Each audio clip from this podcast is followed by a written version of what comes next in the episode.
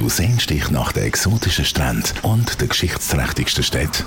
E-Bookers und 20 Minuten Radio sind drum auf der Suche nach einzigartigen Geschichten und Erlebnissen rund ums Thema Reisen. Im neuen Podcast Fernweh reden wir mit Menschen, die uns mitnehmen auf ihre Reise und werden Teil von unvergesslichen Momenten. Pure Inspiration und Reisetipps in jeder Form und Farbe für all die, die sich an entfernte Orte führen lassen Wir schweifen wieder mal die Ferne. In unserer neuen Ausgabe von unserem Podcast Fernweh lernen wir neue Kulturen und Menschen kennen, reden auch über schöne Erlebnisse und lassen uns ein bisschen treiben. Ich bin Andrea und heute vis-à-vis -vis von mir Reni und Marcel von Swiss Nomads.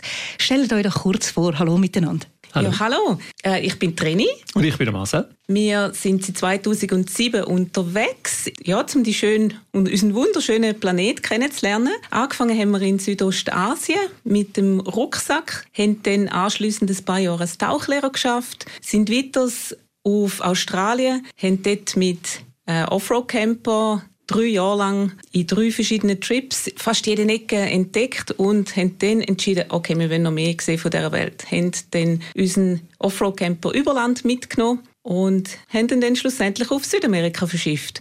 Und ja, von dem erzählen wir jetzt euch in dem Podcast. Wir schreiben auf unserem Reiseblog Swiss Nomads über unsere Erlebnisse und was wir auf dieser schönen Welt entdecken können und hoffen somit auch, die erlebten Sachen halt mit unseren daheim gebliebenen Freunden, Familie und wer auch immer interessiert ist, zu teilen. Ihr seid eben immer wieder unterwegs. Man hört es auch jetzt schon aus, dem kurzen, aus der kurzen Vorstellung, die ihr gegeben habt. Was macht euch so süchtig nach Reisen? Es sind vor allem die Menschen und die fremden Kulturen, aber auch die Landschaften. Man hat das Gefühl, unsere Erde ist riesig und überall ist es anders. Wir entdecken aber auf den Reisen immer wieder auch Gleiches. Also in Australien, der Wüste, sieht es teilweise ähnlich aus wie in Namibia. Und doch ist es ganz anders, weil halt auch die Menschen dahinter, also Kulturen, sind total verschieden.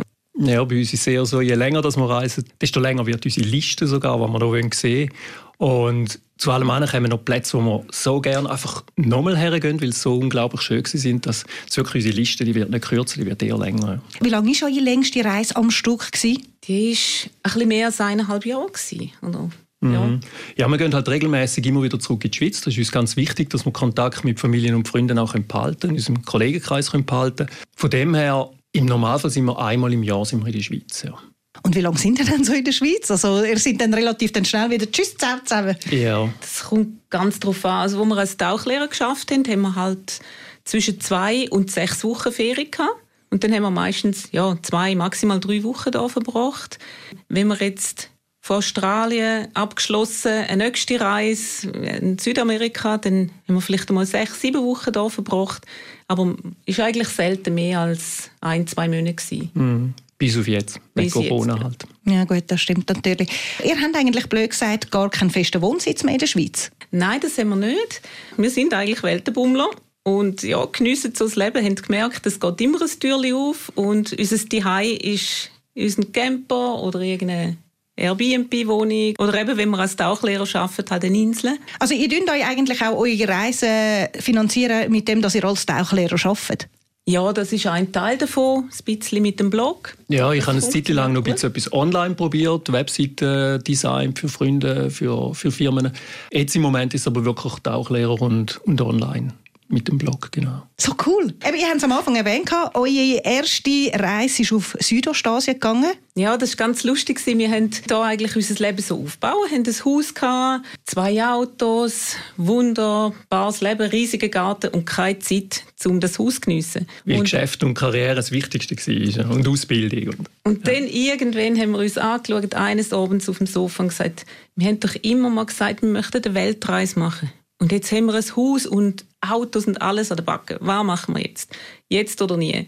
Ja, die Familie hat uns schräg angeschaut, weil wir nach drei Jahren schon wieder das Haus verkauft haben und mit einem One-Way-Ticket auf Bangkok geflogen sind und denkt, wir reisen mal so lange, wie es uns gefällt. Und wenn wir keine Lust mehr haben, kommen wir wieder zurück. Also ihr habt wirklich eigentlich all eure Zelte in der Schweiz abgebrochen? Habt ihr alles komplett verkauft und gefunden, jetzt gehen wir mal auf gut Glück schauen, was uns antreibt? Also wir haben Möbelsachen immer noch behalten. Ja, ganz wenig haben wir behalten. Da haben wir können zum Glück bei den Eltern einstellen, die haben Platz gehabt. Aber der ganz, ganz große Teil haben wir alles weggegeben, verkauft. Wir sind auf Flohmärkte gegangen, haben Sachen verkauft auf dem Flohmarkt, haben Kollegen halt gewisse Sachen können abgeben. Also es ist wirklich ja, reduzieren auf das Minimum gewesen. Und das war so befreiend. Das kann ich mir vorstellen. Jetzt, in welchem Land in Südostasien habt ihr gestartet? Wir haben in, äh, in Thailand gestartet mhm. Und sind dann eigentlich pro Land immer einen Monat verbracht. Also Thailand, Kambodscha, Laos, nachher Burma, heute Myanmar und Indonesien. Malaysia, Indonesien. Und Singapur, ja, all die ja. südostasiatischen Länder. Und Bangkok, Bangkok in Thailand ist so wie der Hub eigentlich. Das ist so wie so ein eine zweite Heimat geworden, lustigerweise von Südostasien, weil man immer wieder über Bangkok geflogen ist. Ja, man hat sich dort wieder neu organisiert, hat neue Visa für andere Länder organisiert und so ist immer so ein bisschen sternförmig von, von Thailand weg eigentlich auch. Ja. Also eben Bangkok ist ja ähm, relativ auch eine spezielle Stadt. Sehr, ja. Wenn man jetzt da eben aus der Schweiz nach Bangkok kommt. Wie habt ihr das erlebt, als ihr so das erste Mal in das Getümmel euch reingerührt habt? Ja, das Schöne ist, ich war schon mal in Thailand vorher, geschäfts geschäftsmäßig. Ich habe mal drei Monate in, in Thailand geschafft. Und so ist für mich Thailand ist nicht ganz neu gewesen. Und darum dort ist eigentlich so ein bisschen die Sucht auch entstanden. Ich wollte noch mehr von, von Thailand, von Südostasien sehen. Und der erste Eindruck von Bangkok ist halt extrem chaotisch und laut und für sämtliche Sinne eigentlich eine Überwältigung irgendwo. Aber das macht es irgendwie auch, oder hat es für uns ausgemacht und macht es nach wie vor aus. Also wir gehen nach wie vor extrem gerne auf Bangkok, weil es einfach ja, es ist so, so speziell, so abgefahren. Und je nach Gebiet, wo man ist in Bangkok, kann es auch völlig unterschiedlich sein. Und das ist, das ist so das Schöne dort. Ja. Hat es auch jetzt eben, wenn du erzählst, eben Bangkok ist so wie ein zweites Zuhause, hat es auch so ein Erlebnis in Thailand, das euch auch äh, prägt hat? Also auch eure Persönlichkeit, eine Begegnung, die ihr gehabt habt oder etwas, das nicht so schön war?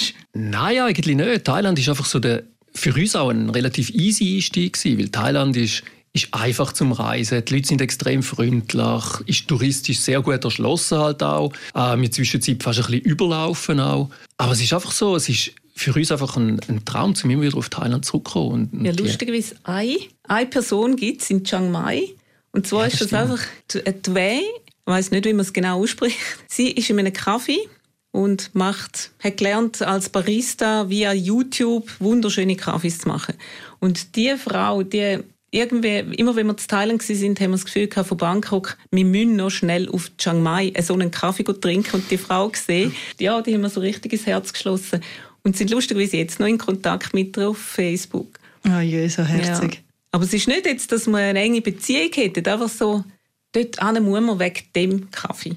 Ihr habt dann äh, nach äh, Asien, sind ihr dann äh, weitergereist auf Australien? Nicht ganz, sondern wir haben in Kotau haben wir eine Tauchlehrerausbildung gemacht, weil wir das Gefühl hatten, wir wollen auch noch das Reisen finanzieren mit Arbeiten, aber Arbeiten hm, nicht in der Schweiz, sondern irgendwo an der schönsten Ort der Welt und haben dann so als Endziel die Malediven gehabt. Irgendwann wollen wir schaffen auf den Malediven. Und dann nach der Ausbildung, der erste Job war ein Angebot aus den Malediven. So sind wir anschliessend das erste Jahr auf Malediven arbeiten und haben dann mit dem, was wir dort verdient haben, eigentlich ein Jahr Australien dann können finanzieren ich mache irgendetwas falsch. Ich muss, glaube ich, auch Lehrerin machen auf den Malediven. Ist ja wunderschön. Wenn ihr das so erzählt, dann kommen wir wirklich richtig ins Schwärmen. Wie habt ihr so den Unterschied gefunden, wo ihr dann eben euch das Jahr Australien quasi finanziert habt? Wie habt ihr den Unterschied gefunden von den Asiaten zu den Australiern? Wie war da der Kulturunterschied?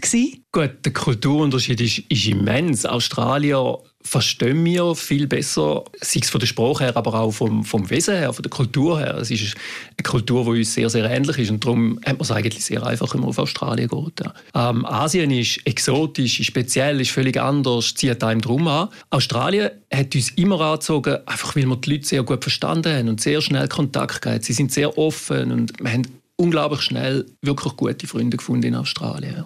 Und es ist einfach so easy zum Reisen. Und wenn man, wenn man sich ein Auto kauft, ähm, am besten ein Offroader, dann kommt man einfach überall her und hat sofort Kontakt mit den Lokalen und es ist einfach ein Genuss, dort zu reisen. Australien ist eben so bekannt dafür, dass sie eine sehr spezielle Flora und Fauna haben. Mhm. Die giftigsten Tiere der Welt leben in Australien. Mhm. Haben ihr dort auch schon so ein eine unangenehme Erfahrung gemacht mit einem Krabbel- oder Kreuchtier? Begegnungen haben wir gemacht, wie eines Tages sitzen wir da am Grilltisch und sind am Essen und dann sagt plötzlich der Kollege gegenüber, äh, bewegt jetzt nicht unter dem Stuhl, ist die giftigste Spinne überhaupt. Ich denke so, ja gut, ich hatte Angst vor Spinnen dort mal, schaue unter den Stuhl und sehe so eine mikrokleine Spinne mit einem roten Kreuzchen hinten drauf. Ah, Redback Spider, schon gehört von der. Aber sie ist nicht aggressiv. Also von dem her Angst haben wir nie gehabt, weil wir dann gelernt haben, wie umgehen damit. Auch haben wir mal miterlebt mit Schlangen, mit den giftigsten Schlangen und der Dompteur, oder wie man, ja, sagt man Dompteur, mhm. der hat uns einfach erklärt, dass die giftige Schlange gar nicht aggressiv ist, sondern eher Eher Angst passiv. Ja. Eher, und passiv. Eher, eher die ist, die schneller weggeht. Also sobald sie einem hört, sobald sie merkt, da ist etwas, dann geht sie im Normalfall. Ja. Also es gibt ganz, ganz wenige Unfälle mit dieser Schlange, und es gibt nur alle paar Jahre mal einen Todesfall, obwohl sie die giftigste Schlange ist von der Welt. Ja. Wir haben dann so ein bisschen gemerkt in Australien, man sieht die Tiere, ja, und man muss wissen, wo man muss schauen muss, wo man aufpassen muss. Krokodil, Salzwasserkrokodil ist sicher, dort gibt es keinen Partner, dort muss man einfach extrem aufpassen. Dort, wo die leben, einfach nicht ins Wasser, nicht zu näher ans Wasser an, aber im Campen schauen. Aber der Rest der Tiere, Spinnen, Schlangen, die haben eigentlich mehr Angst vor uns als wir vor ihnen und die gehen schon weg. Ja, schön, so toll. Ihr seid dann äh, auch noch ein bisschen im Outback umgereist oder sind ihr mehrheitlich so in der, nein, ihr sind ja, eben, ihr sind ja Nomaden, ihr, ihr reist ja dagegen, ihr seid sicher ja auch im Outback unterwegs gewesen.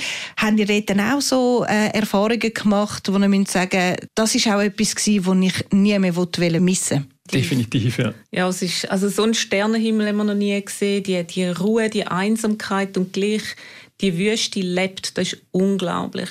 Wenn man ein näher anschaut, der Marcel ist einmal aus dem Auto gesprungen, mitten auf einer Sanddüne. Ich denke, was macht er jetzt? Und finde irgendwie das kleinste, faszinierendste Käferli, wo in Perlmutfarbe leuchtet. Also Wahnsinn.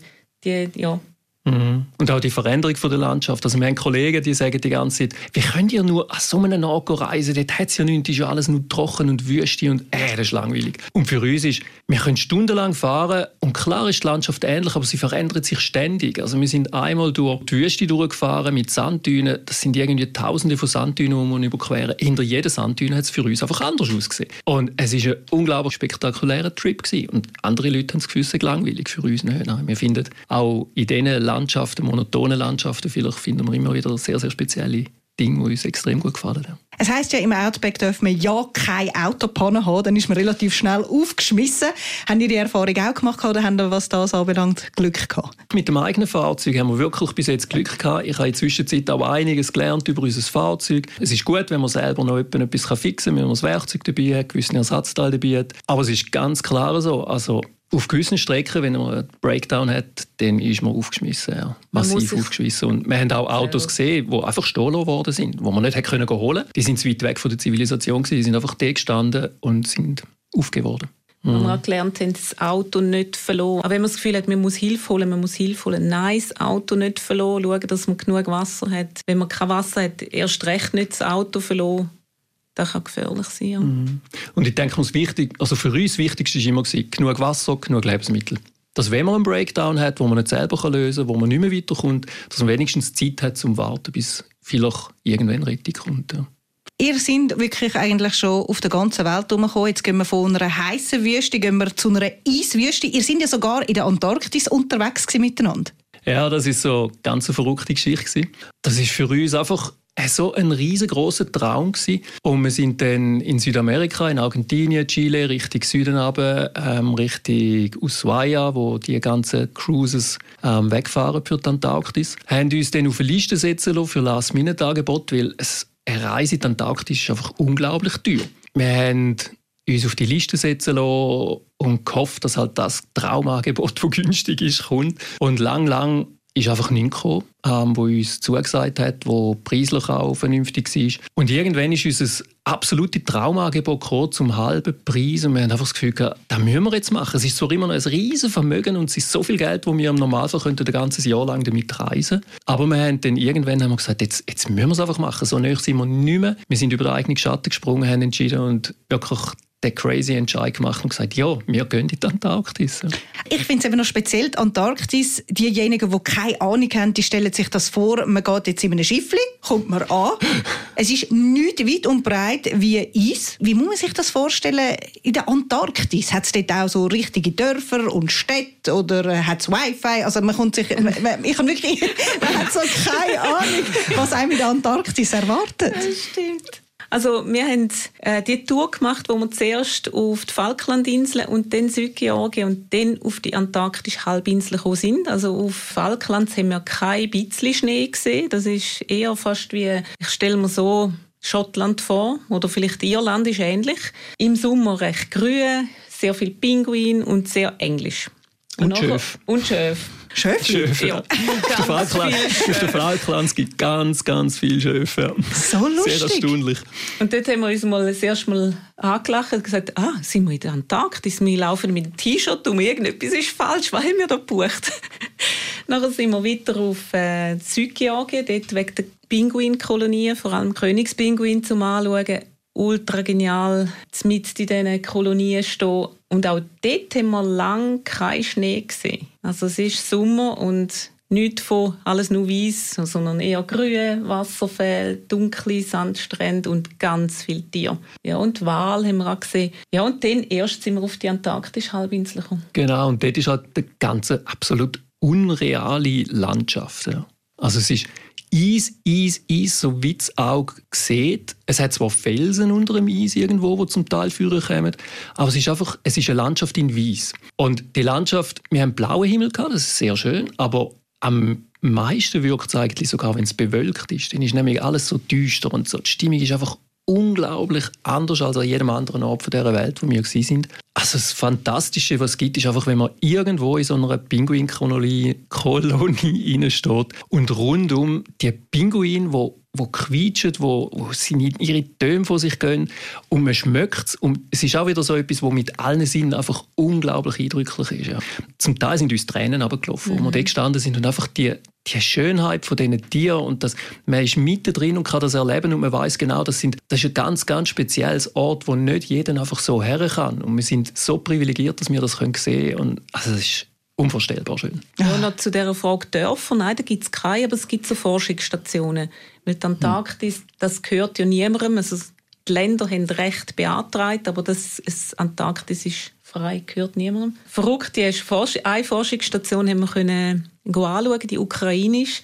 Und verrückt, wie die dort äh, das ganze Jahr, das halbe Jahr ist dunkel, das andere halbe Jahr nur hell, dass die Leute können leben aber eben, sie sind einfach ein halbes Jahr dort und dann wechseln sie wieder. In dem Sinn hat es keine permanente Einwohner. In welcher Zeit sind die gegangen? Sind die, wo es immer dunkel war oder immer hell? Wir hatten sehr, sehr viel hell. Gehabt. Also wir sind im Dezember, Januar. Gewesen. Wo dort Sommer ist, ja. Und das ist die Zeit, wo man her kann. Also im Winter mhm. kann man gar nicht her. Auch die Stationen, die sind über den Winter. Entweder ist man dort oder man ist nicht dort. Man kann nicht mehr weg oder her. Also mhm. dort gibt es keine Versorgungsmöglichkeiten mehr. Also die, die Versorgung passiert im Sommer. Und den Winter durch sind die auf sich selber gestellt.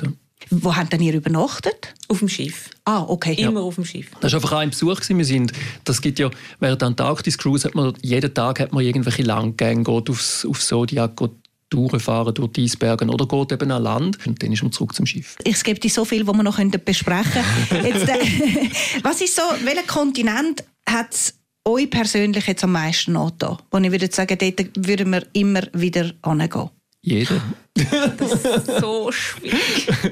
Also auf jeden Fall Asien hat es sehr angetan und ganz klar Australien. Aber jetzt, wir wollen nachher wieder zurück auf Südamerika. Auch Südamerika. Wir ja. können uns, glaube gar nicht entscheiden.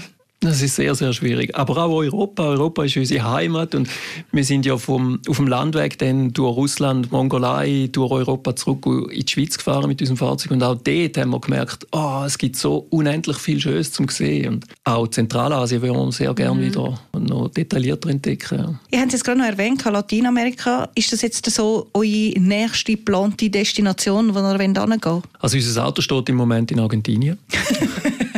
Das heißt, wir wollen ganz klar auf Argentinien zurück. Nur im Moment geht es nicht und wir hoffen, dass Ende Jahr möglich wird. Ja. Im Moment ist in Argentinien eh Winter, ja, südliche Hemisphäre. und hoffen eigentlich, dass auf den Frühling, Sommer, ja, dass die Impfung so weit vorgeschritten ist, dass die Zahlen zurückgehen, dass wir dann zurück können zu unserem Auto und weiterreisen Und dann ist Entdecken von, von Südamerika angesagt, genau. Haben Sie da schon konkrete Pläne, welche Länder das wollen?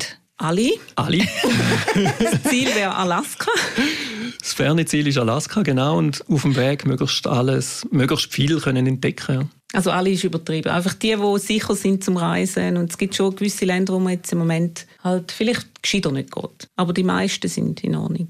Wenn ihr jetzt so zurückdenkt, all das, was ihr gesehen habt, was ihr erlebt habt auf diesen Reisen, was ist so für euch persönlich der prägendste Moment gewesen? Ich würde sagen, also für mich ist ein Stück weit die Mongolei gewesen, wo wir in der Mongolei sind und das ist, ich würde sagen, das einzige Land, wo ich mir so vorgestellt habe, weil ich es schon auf Bilder oder im Film gesehen habe und ich habe immer gedacht, ja, ja, das ist einfach wieder so eine Dokumentation, wo irgendwie nur das Schönste zeigt, aber da, wo nicht so schön ist, sieht man nicht. Und wir sind dort über die Grenzen von Russland in die Mongolei gefahren sehen die Jurten, sehen die weiten Landschaften, die, die grünen Wiesen, die Hügel.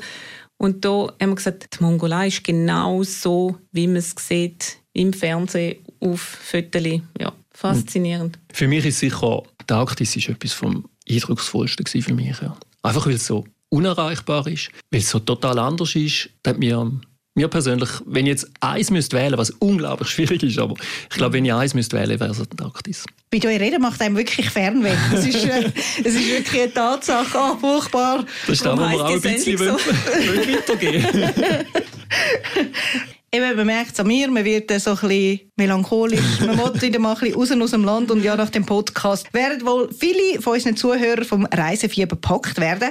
Haben ihr da einen guten Tipp oder einen Ratschlag, was Sie speziell müssten berücksichtigen, die, die jetzt noch nicht so reiseerfahren sind wie ihr zwei? Also ich denke, wichtig beim Reisen ist da, dass man einfach den ersten Schritt macht. Klar, man sollte planen, man sollte sich Gedanken machen über die Zukunft. Gerade wenn man länger will gehen, muss man sich überlegen, ja, wie ist die Zukunft, wie finanziere ich mir da, was ist, wenn ich zurückkomme nach dieser Reise, wie steige ich wieder ins, ins, ins Alltagsleben ein, ins Arbeitsleben ein. Ist alles wichtig, stimmt. Und man sollte das planen, man sollte das nicht vernachlässigen, aber grundsätzlich der erste Schritt ist das Wichtigste. Einfach einmal gehen, einmal aufbrechen, nicht einfach aufschieben, aufschieben, ja, ich kann jetzt gerade nicht aus dem Grund, ich will jetzt nicht aus dem Grund, ich habe noch zu wenig Geld.